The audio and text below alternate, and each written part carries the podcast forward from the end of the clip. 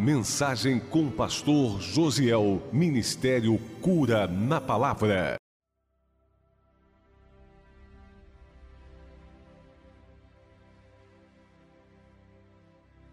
Eu gostaria que você abrisse a sua Bíblia no Salmos 41. Salmo 41. Feche os olhos um pouquinho.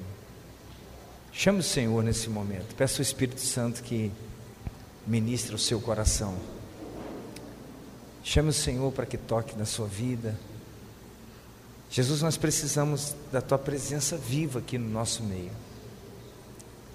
Eu sei que a tua palavra é poderosa, ela é luz, ela dá direção às nossas vidas, ela tem o poder de nos conduzir, Senhor, aos lugares mais altos nos conduzir, Senhor, à bênção, a um lugar de cura, a um lugar de renovação, a um lugar onde a nossa vida de fato pode ser transformada, Pai.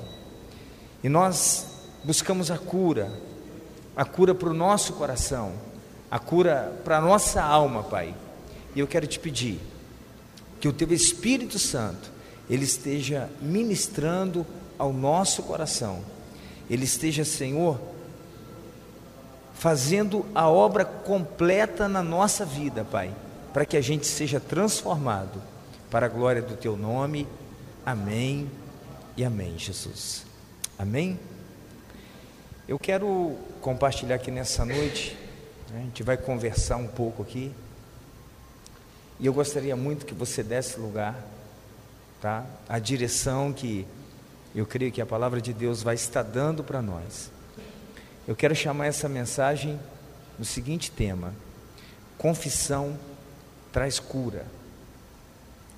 Confissão traz cura. Coloque-se no seu coração. Às vezes a gente quer a cura sublimando aquilo que de fato é a verdade. A gente quer a cura omitindo as verdades. E não é possível haver cura se não houver a exposição da verdade, a confissão da verdade. E a confissão nada mais é do que uma conversa sincera, uma conversa verdadeira. E quando a gente confessa, quando a gente tem essa conversa séria, sincera, verdadeira com o nosso Deus, aí a possibilidade da gente ser curado. Se não houver uma confissão sincera e verdadeira, é a mesma coisa que você ir no médico, fazer uma consulta, tá sentindo dor dos pés à cabeça, aí o médico pergunta para você: o que, que você está sentindo? Você fala assim: nada. Não estou sentindo nada. Eu vim aqui só para fazer uma consulta de rotina, não estou sentindo nada. Ele vai te olhar externamente, você não está sentindo nada, pois bem, né? vai em paz. Mas quando a gente abre o nosso coração e a gente descreve a verdade ao nosso Deus, aí Ele é poderoso para nos curar. E esse Salmo 41, verso 4, é um salmo de Davi, ele diz assim: ó, Disse eu, compadece-te de mim, Senhor, sara a minha alma porque pequei contra ti. Amém? A gente usou para colocar ali no folheto: compadece-te de mim, Senhor, e sara a minha alma. A alma, a sede do sentimento, é aquilo que chamamos também do nosso coração. E ele fala de um modo categórico: compadece-te de mim, Senhor, compadece-te, sara a minha alma, porque eu pequei contra ti. Ele está confessando. Ele está dizendo para Deus que ele pecou contra Deus, pecou contra o Senhor. Amém? E o pecado, o pecado ele traz doença. O pecado adoece a nossa alma. E o pecado muitas vezes traz doença física também. O pecado ele tem a capacidade de adoecer o ser humano. E uma coisa tão interessante é que normalmente a consequência do pecado é nós padecermos de alguma forma. Vai trazer algum tipo de sofrimento, quer seja na alma, e pode refletir no nosso corpo e desencadear para todas as áreas da nossa vida do relacionamento, da vida conjugal, da vida profissional, afeto financeiro. O pecado tem essa capacidade. E quando Davi está fazendo a sua confissão, uma coisa me chamou muita atenção. Davi, ele pede misericórdia. Quando ele diz, compadece-te de mim, ele está dizendo, Deus, misericórdia. Davi, ele não apela para para a justiça, mas ele apela para a misericórdia. Eu não sei se em algum momento você viu alguém enfrentando uma prova, ou talvez nós mesmos já vivemos esse momento, e a situação está difícil, e a gente entra na presença do Senhor clamando por justiça, que Deus faça justiça, Deus faz justiça. E de repente, se Deus for fazer justiça, nós seremos o alvo da sentença dessa justiça. Então, quando ele entra na presença do Senhor, ele entra apelando para a misericórdia ou pela misericórdia, ele não pede justiça, ele diz: compadece-te de mim, ó Deus, porque ele reconhece que pecado, em primeiro lugar, o pecado, ele é contra Deus. Vocês sabiam disso? Se de repente em algum momento eu magoar alguém, eu ofender alguém, né? Normalmente, para que a gente peque, é, está envolvido uma relação humana. A gente peca com o próximo ou contra o próximo. E é uma coisa que a gente precisa compreender que o pecado, antes de envolver a relação humana, ela é, ele envolve o mundo espiritual, ele é contra Deus. Amém? Desde o momento que eu cometi um pecado, e esse pecado está defraudando o próximo, mas antes de defraudar o próximo, é a Deus. E Davi, ele está reconhecendo isso. Davi, ele está reconhecendo e clamando pela misericórdia, pela compaixão. Ele não pede justiça, ele está enfrentando uma grande prova, uma grande dificuldade. Daqui a pouco eu vou mostrar para vocês.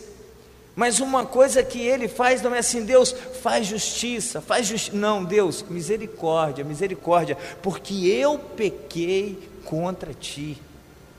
E normalmente, quando as coisas começam a dar errado na nossa vida, não é via de regra, mas normalmente, quando dá errado, é porque a gente está vivenciando o resultado do pecado, é a colheita da semeadura.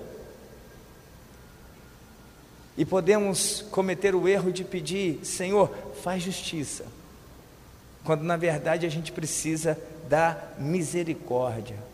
Pecado antes de ser contra alguém é contra Deus. Coloca isso no seu coração.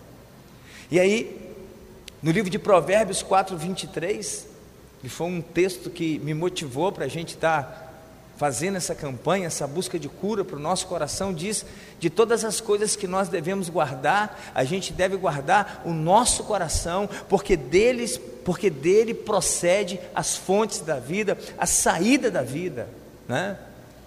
E Eugene Peterson, na sua paráfrase, paráfrase, bíblica, ele traduz esse versículo da seguinte maneira: vigie seus pensamentos, porque dele depende toda a sua vida. Guardar o coração é o mesmo que vigiar o pensamento. Irmãos, e o pecado tem uma capacidade de mexer com o nosso pensamento. O pecado tem uma capacidade de fazer surgir dentro de nós as imaginações mais absurdas. Tem ou não tem? Hein? Vou dar um exemplo simples. Se você tiver andando na rua no seu veículo, alguém vem e te dá uma fechada, mais daquela assim que você quase bateu, quase. O que, que vem na sua cabeça? Hein? Aí eu não tenho um veículo, mas você entrou na faixa de pedestre, vem um cara e quase te, te atropela na faixa de pedestre. O que, que vem na sua cabeça? O cara que te fechou pecou. O carro que quase te atropelou, ou a moto que quase te atropelou na faixa de pedestre, pecou. E o pecado que ele cometeu faz fluir coisas no nosso pensamento, meia roda, ou filho de uma boa mãe, assim ou não é? Que normalmente a pessoa faz. Vem aqui, desce desse carro que você vai ver, vou te mostrar. Tudo aqui, ó, por consequência de um pecado. E isso, e quando é cometido coisas maiores, coisas piores? Estou dando exemplo raso de uma coisa que, tipo assim, ali do momento e você sai dali e acabou. Ficou para trás. Mas quando o pecado é mais grave, quando o pecado ele vai e envolve a, a sua vida dali para o resto da vida, como é que é estar debaixo do mesmo teto com quem te traiu, com quem te defraudou? Como é que é a sequência dessa vida? Então, o pecado ele tem uma capacidade de trazer pensamentos. Que se a gente não vigiar, der vida a ele, a gente vai complicar toda a nossa vida. E depois que a pessoa comete o pecado e ela passa a ter prazer no pecado, e ela sabe que é pecado, mas aquele pecado, sabe, gera um prazer no seu coração, irmãos, no que, que ela pensa? Eu sei que é errado, mas ela nunca pensa que vai dar errado, ela só pensa que a coisa é boa. Aí Eudine diz assim: vigie o seu pensamento, porque dele depende toda a sua vida. Davi, naquele salmo, ele está confessando o pecado porque ele está enfrentando uma grande luta, uma grande prova, uma grande dificuldade, e ele tem a plena consciência que é o resultado do pecado. E é uma coisa tão interessante que quando a gente trata de pecado, normalmente, irmãos, a gente é a vítima, a gente quase nunca se vê como vilão da história. E pecado é aquilo que a gente chama de errar o alvo. Errei o alvo, deu errado, deu ruim. Necessariamente não era isso que eu queria, mas o fim não foi o melhor. E a verdade é, todos nós erramos o alvo. Todos nós pecamos. Romanos 3:23 diz: todos pecaram. Eu, tu, ele, nós, vós, eles. Não dá para tirar ninguém do pacote. Eu posso hoje estar sendo a vítima, mas pode ter certeza que em algum momento eu fiz alguma vítima. Só que quando se trata do pecado, normalmente a gente fica se vitimizando. É só eu que sofro, é só eu que padeço. O pecado é só contra mim. Por que, que só eu que tenho que perder? Não, em algum momento tem alguém perdendo porque você errou o alvo. Em algum momento eu estou perdendo porque alguém errou o alvo. E o segredo da cura é a confissão do pecado. Porque se não houver confissão do pecado, é o que eu já disse aqui, é a mesma coisa que eu ir no consultório médico, estou morrendo aqui por dentro, só a pele que está bonito, né? Mas do lado de dentro é dor sem explicação, e o médico me pergunta: o que, que você está sentindo? E eu digo: nada. Nada. Então, havendo a confissão, é o que vai trazer o resultado da cura. Enquanto não há confissão, eu gostaria que você prestasse muita atenção nisso.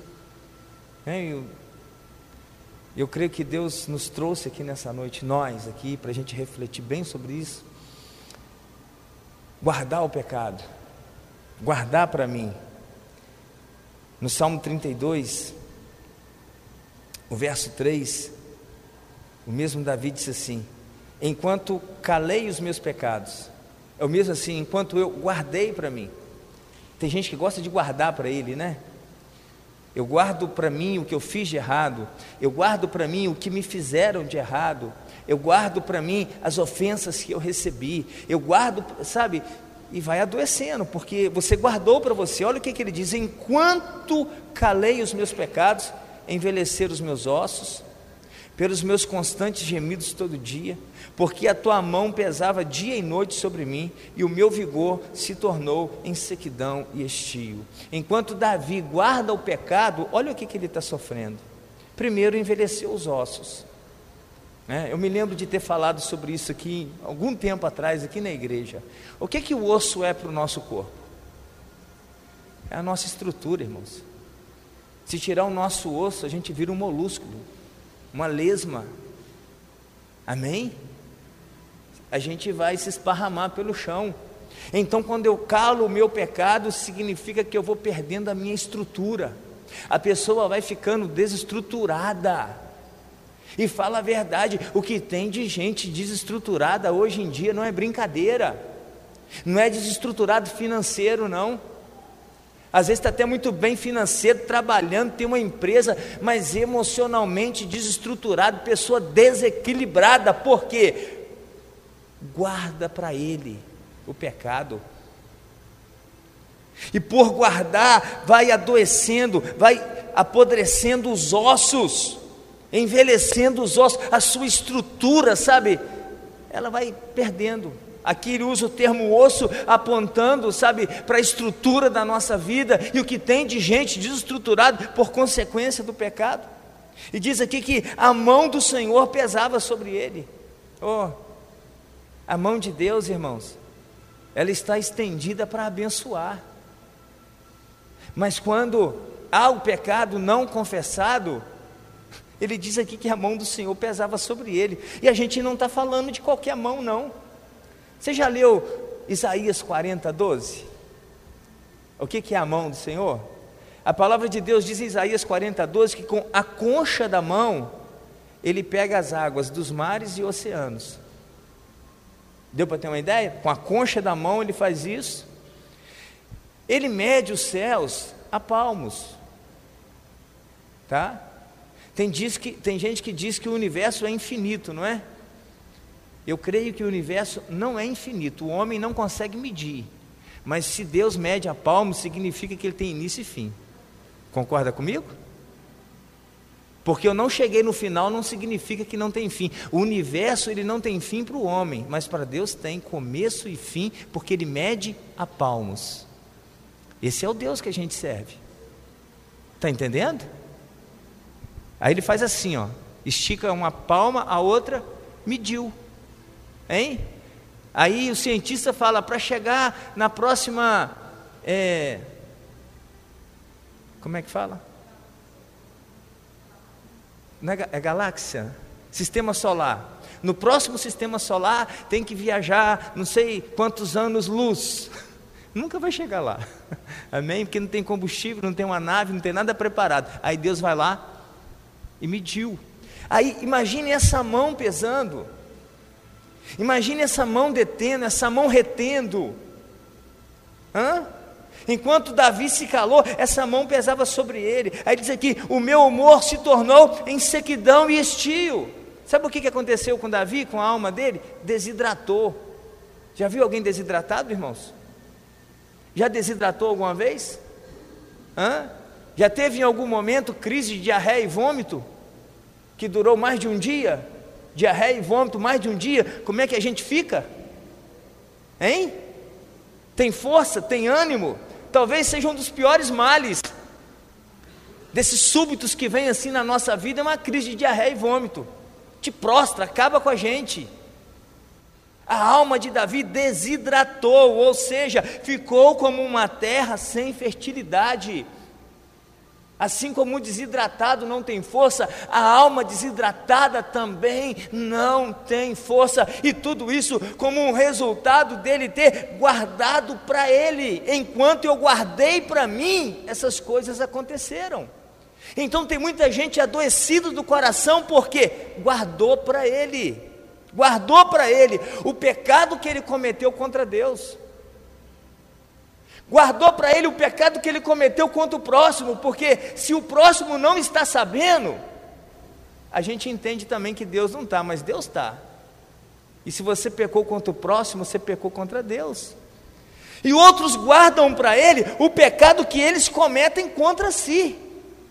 Aquela pessoa me fez um mal e eu fico aqui dentro de mim remoendo aquele mal. Aí voltando para o Salmo 41, olha a sequência da confissão de Davi. Diz assim: ó, os meus inimigos falam mal de mim.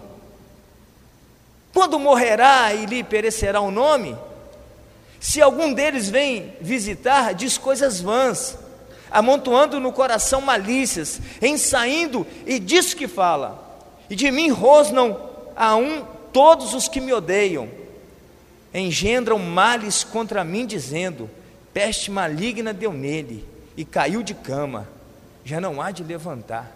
Os amigos de Davi que iam visitar ele saíam falando: ele está com uma peste maligna, ele vai morrer. Porque Davi estava sofrendo com a consequência do pecado. E aí as pessoas vinham até ele e ficavam falando mal dele. Ou seja, essas pessoas aqui estavam pecando contra Davi. E Davi não pede a Deus juízo. Quando alguém peca contra você, você pede juízo? Né? Josué que fala que tinha um cara que falava assim: praga eu não rogo, não, mas bom fim não há de ter. Não vou falar o fim dessa pessoa, como é que foi, não, não foi legal, não, tá? Então a gente não pode pedir juízo, a gente tem que pedir misericórdia, porque na verdade essas pessoas aqui estavam pecando contra Davi, mas Davi discerniu, é a consequência do meu pecado. Eles estão pecando contra mim, mas em algum momento eu pequei contra alguém, eu pequei contra Deus, então tudo isso aqui é a somatória do pecado, e as pessoas apanham a somatória do pecado e carrega tudo para si, e fica com aquilo no coração. Amém? Os ossos apodrecendo, a mão do Senhor pesando, a alma seca, em sequidão e estio, a um passo que ele vai e coloca tudo na mão de Deus. Aquilo que ele fez contra Deus e aquilo que fizeram contra ele, ele não se torna juiz da situação, mas coloca na mão daquele que é juiz e que julga com retidão, aquele que sabe o que tem que fazer, o que tem que ser feito. Isso é confissão, é conversa sincera, é conversa verdadeira, é a gente entrar diante da presença do Senhor e falar toda a verdade, conversar com Deus toda a verdade. É só assim que a cura vem para o coração, não há cura para o coração quando a gente fica sublimando os nossos sentimentos, as nossas emoções. Oh, acontece às vezes, irmãos, isso acontece dentro da nossa casa, como família. Isso acontece na relação entre amigos. Isso acontece, às vezes, um desentendimento. E aí a pessoa finge que está tudo resolvido e vai dormir com aquilo, e passa uma semana está com aquilo, e passa 30 dias está com aquilo no coração. Hein? É necessário que a gente tenha discernimento. As pessoas iam visitar Davi, saía falando mal dele. Ele não ia lá brigar com a pessoa, mas ele contava para Deus. E ele falava para Deus e não pedia para Deus fazer justiça, mas pedia para Deus ter misericórdia. Porque a melhor coisa que Deus pode fazer é remover o mal do nosso coração, não é ir lá e vingar, não. Amém? Porque se Deus for lá e vingar a afronta que te fizeram, em algum momento Ele vai vir vingar em você a afronta que você fez a alguém. Amém? Deus vai lá e faz justiça. Ele vai, agora ele volta para fazer justiça também, porque você pode ter certeza que em algum momento alguém sofreu por sua causa. Alguém sofreu por minha causa. Eu creio que só um que pisou aqui nessa terra e não fez ninguém sofrer, mesmo assim mataram ele, né? Que é Jesus. Então vamos pensar a respeito disso. Amém? Sabe um assunto que me chamou muita atenção da falta da confissão, a falta da conversa com Deus? é a história que Jesus conta do filho pródigo. Me chama muita atenção, é uma parábola, mas serve para a gente aprender muito. O filho mais moço chega para o pai, me dá a minha parte, ele foi, gastou tudo, foi, né, ficou numa miséria, depois quis comer comida de porco, aí ele dá um lapso nele lá, o Espírito Santo visita ele, que isso? Na casa do meu pai, os empregados dele têm vida melhor e eu aqui padecendo? Levantar-me-ei, irei ter com meu pai e direi: Senhor, pequei contra ti, pequei contra o céu, pequei contra a terra, tem misericórdia de mim. Isso aí é uma conversa sincera do filho pródigo, é uma conversa verdadeira. E aí ele volta para casa. E quando ele volta para casa, a palavra de Deus diz que o pai dá veste nova, anel no dedo, sandália no pé e mata um bezerro cevado. E quando o irmão mais velho está chegando do campo e vendo aquela algazarra, chama um criado e pergunta: O que está acontecendo aqui? Ah, vou te falar, o seu irmão, lembra daquele irmão? Que pegou os bens e foi embora, gastou tudo, voltou. E seu pai deu uma festa para celebrar a volta dele. O irmão ficou chateado. O irmão ficou irritado. O irmão saiu e não queria entrar. Não, não entro aqui. Aí o pai vem tentar conciliar. Ele fala: Mas também você faz uma festa para esse seu filho, que gastou tudo com meretriz, e eu estou aqui esse tempo todo, eu estou aqui esse tempo todo contigo, o senhor nunca me deu um cabrito. Aí ele fala: Meu filho, tudo que é meu é seu, você nunca pegou e matou porque não quis. Agora, esse seu irmão estava morto e reviveu. A gente tinha que se alegrar. Aquele que o irmão mais velho chama de teu filho, e que era irmão dele, para ele já não era mais irmão. Isso é o resultado do quê? De uma ferida no coração. Mas eu fico imaginando se Jesus conta uma história diferente. Se no curso dessa história, esse irmão mais velho conversasse com o pai, dialogasse com o pai, ele entenderia o que estava no coração do pai e ele teria do coração do pai no seu. Ele sabia o quanto era importante o regresso daquele irmão.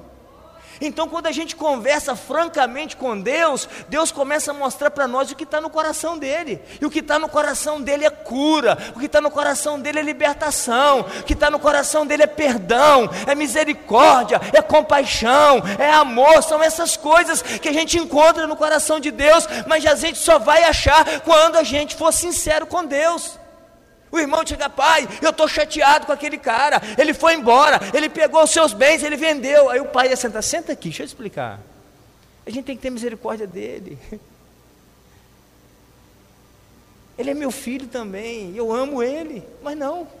Ele nunca teve essa conversa, sempre na casa do pai e adoecido, na casa do pai doente, com um coração doente, e quando o irmão volta, aquilo para ele foi uma tristeza profunda para o pai foi uma festa, e para ele? E às vezes aquilo que está sendo festa para o pai está sendo a nossa angústia. Tem gente que às vezes está tão doente dentro da casa de Deus, da casa do Pai, na presença do Senhor, que quando Deus está fazendo festa, ele está adoecendo com aquilo que Deus está celebrando. Deus está exaltando um, ele está aqui, mas por que ele e não eu? Deus está abençoando o outro, por que ele e não eu? E Deus vai fazendo outra, por que Deus está fazendo isso ali e não aqui? Então não tem porquê. Tem um para quê aí. Isso é falta do quê? Da gente conversar com Deus. Conversar francamente com Deus. Da gente abrir o nosso coração e falar: Deus, eu não gosto daquela pessoa. Eu tenho uma mágoa dele por causa disso. Ele me magoou, ele me ofendeu, ele me chateou. E aí, Deus, ministra no meu coração o que, que eu devo fazer. É o que Davi está fazendo. Olha, esse pessoal vem aqui, Deus, e eles estão falando de mim, estão falando que eu estou com a peste maligna. Olha, eles estão querendo o meu fim, estão querendo que o meu nome seja apagado da história, Senhor. E aí, misericórdia, Deus. Ele pede misericórdia, ele não pede justiça. Que coisa tremenda! Por quê? Porque Davi tinha consciência, eles estão errando comigo, mas eu já errei também. É, eu cometi atrocidades, eu fiz coisas que não convém nem falar, Deus. Então tenha misericórdia de todos nós. Tenha compaixão de todos nós. Sara, Senhor, o nosso coração, porque na verdade o que somos é farinha do mesmo saco, a gente veio do mesmo pó, irmãos. Nós viemos do mesmo pó. Eu posso até estar errando menos hoje do que alguém, e outro errando mais do que eu, mas todos pecaram. E aí, olha que coisa interessante, Salmo 32, verso 5, ele diz assim: Confessei-te o meu pecado e a minha iniquidade não mais ocultei. E disse: Confessarei ao Senhor as minhas transgressões, e tu perdoastes a iniquidade do meu pecado. Amém? O livro de Provérbios, capítulo 28, 13, diz assim: O que encobre as suas transgressões jamais prosperará, mas o que as confessa e deixa, alcança misericórdia. É o que Davi fez. Quando há uma confissão, quando a gente ajuda Deus no diagnóstico, o que vem para nós é a misericórdia dele. E você sabe o que é a misericórdia de Deus? É Deus olhar para nós, você merece ser castigado, mas porque você está sendo sincero, eu vou te perdoar. No lugar do castigo, eu te dou perdão. Sabe o que você merecia? Ir para o inferno, mas você está sendo tão sincero, eu vou te perdoar e vou te colocar no céu, tá? Isso é misericórdia. E a misericórdia é para o sincero, e o sincero será curado. Aí voltando ao Salmo 41, verso 12, olha como que Davi encerra a conversa dele com Deus. Quanto a mim, tu me sustens na minha integridade e me pões a tua presença para sempre. O sarado e o curado é sustentado por Deus. A integridade de Davi, quem sustentava ela era Deus. E ele tinha a plena convicção: eu vou estar na presença de Deus é para sempre, não é por um período de tempo, é para sempre. Então deixa eu te falar uma coisa: a confissão traz cura. Amém? Eu não sei com que expectativa você vê que essa noite, talvez esperando que alguma coisa mágica acontecesse, mas sinceramente, eu acredito que a nossa vida com Deus é numa caminhada assim, muito sincera e verdadeira, e a gente ajuda a Deus na transformação do nosso coração. Quando a gente é o mais sincero possível, o Senhor sustenta os sinceros para sempre. E quando diz para sempre, é para sempre mesmo. Sabe? Quando essa vida aqui acabar, a gente entra numa eternidade com Ele. Então a nossa confissão, ela traz cura. A omissão, você ficar sublimando, nos deixa enfermo, doente. E aí? Quer ter o coração sarado? A gente tem que entrar na presença de Deus e se despir diante dele. De vez em quando a gente lê no Antigo Testamento, em alguns momentos de crise, de perseguição, alguns homens de Deus rasgavam suas vestes isso é simbólico.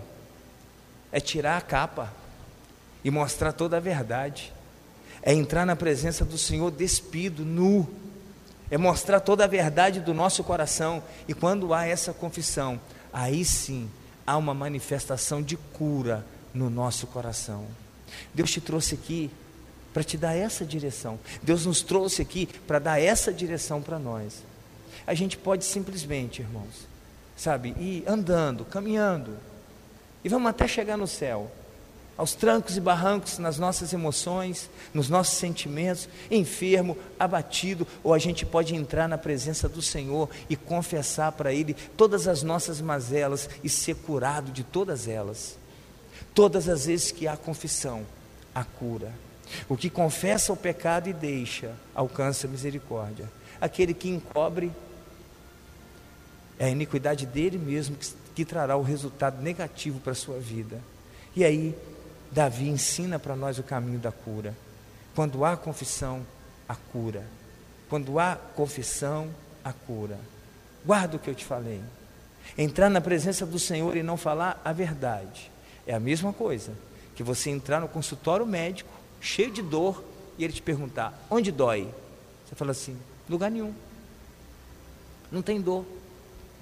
Aí vai perguntar: o que você está fazendo aqui? Vim te ver, doutor. Amém? Agora, quando a gente começa a contar para Deus, Deus, eu estou magoado com Fulano, eu estou aborrecido com Cicrano, aquela pessoa falou que não devia, né? Falaram de mim igual falaram de Davi, estou com peste maligna, estão declarando meu fim, estão falando que para mim não tem mais jeito, estão acabando comigo, Senhor, e isso dói, e dói. Mas quando a gente põe para Deus, Ele cura, Ele sara, Ele transforma e Ele muda aquilo que nós somos. Aí o nosso coração fica sarado. Amém? Volta a ser irrigado. E aí se torna uma terra propícia para que as melhores sementes nasçam na nossa vida. Fica de pé, por favor. Amém?